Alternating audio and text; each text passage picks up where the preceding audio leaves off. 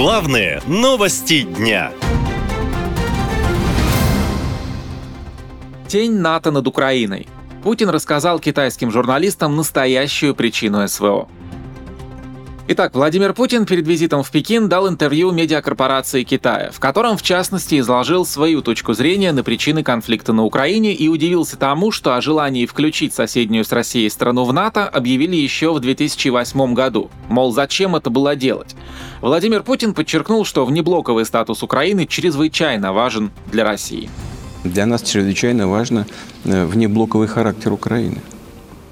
Вот э, э нам же говорили э, 1991 году еще прежняя, тогдашняя, так скажем, того времени администрация США, что не будет расширения НАТО на восток. После этого состоялось пять волн расширения. Пять. И каждый раз мы высказывали свои озабоченности. И если мы считаем, что расширение НАТО за счет Украины создает для нас угрозы, мы просим, чтобы это услышали. Военные эксперты отмечают, что после начала специальной военной операции Россия получила обратный эффект. Еще вчера нейтральные страны теперь поспешили присоединиться к Североатлантическому альянсу. Первые заявления и потом реальные шаги сделали Швеция и Финляндия, с которой у России огромная сухопутная граница. О пересмотре нейтрального статуса и возможном присоединении к НАТО ранее заявила и Молдова. И именно спецоперация России укрепила понимание западных стран, что в блоке должна быть и Украина. Альянс уже упразднил план действий для ее членства, а также пообещал пригласить Киев в НАТО, когда все условия будут выполнены. Спецоперация, похоже, вернула почву под ноги Альянсу, говорит военный эксперт Михаил Самусь. Путин вот эти вот последние несколько лет, ну просто постоянно задает тон, он формирует повестку, а НАТО только реагирует. НАТО нужно взять на себя смелость, принять не только э, Финляндию и Швецию, но и Украину и Грузию, и мы вот увидим, что, что получится. Любое неправильное движение может э, вообще стоить э, России всего, что у нее есть. По словам экспертов, спецоперация России подтолкнула многие страны к историческим переменам, поскольку пятая статья Устава НАТО гласит, при нападении на одну из стран защищать ее будут все. В итоге Россия получает все больше и больше НАТО у своих границ.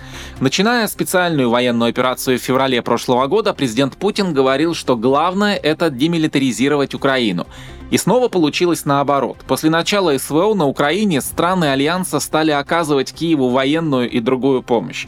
Главная проблема в том, что Владимир Путин не может оставить Украину в покое, считает историк и политконсультант Александр Полей.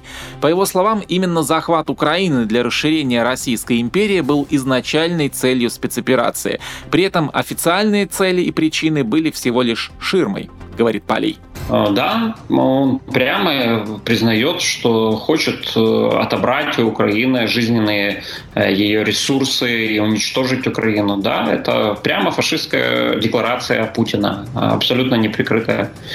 Вот. Но кто сомневался, что он проводит такую политику? В интервью медиакорпорации Китая Владимир Путин также назвал чушью, основанный на правилах мировой порядок. Мол, эти правила никто никогда не видел и не согласовывал. Впрочем, Будапештский меморандум, хоть и был подписан на бумаге, все равно не помешал начать СВО на Украине, отмечают эксперты. Среди прочего, Владимир Путин заявил китайским журналистам, что Россия никогда не возражала против завершения конфликта с Украиной мирным путем, назвал российско-китайские отношения фундаментальным фактором стабильности в мире и отметил улучшение качества китайских автомобилей на российском рынке. Путин также рассказал, что отметил свой день рождения в кругу друзей и близких. При этом ранее в Бишкеке, в ответ на этот же вопрос, он рассказал, что в свой день рождения они сообразили на троих. А потом уточнил, что пообедал с лидерами Узбекистана и Казахстана. Наша лента. Веселим, сообщаем, удивляем.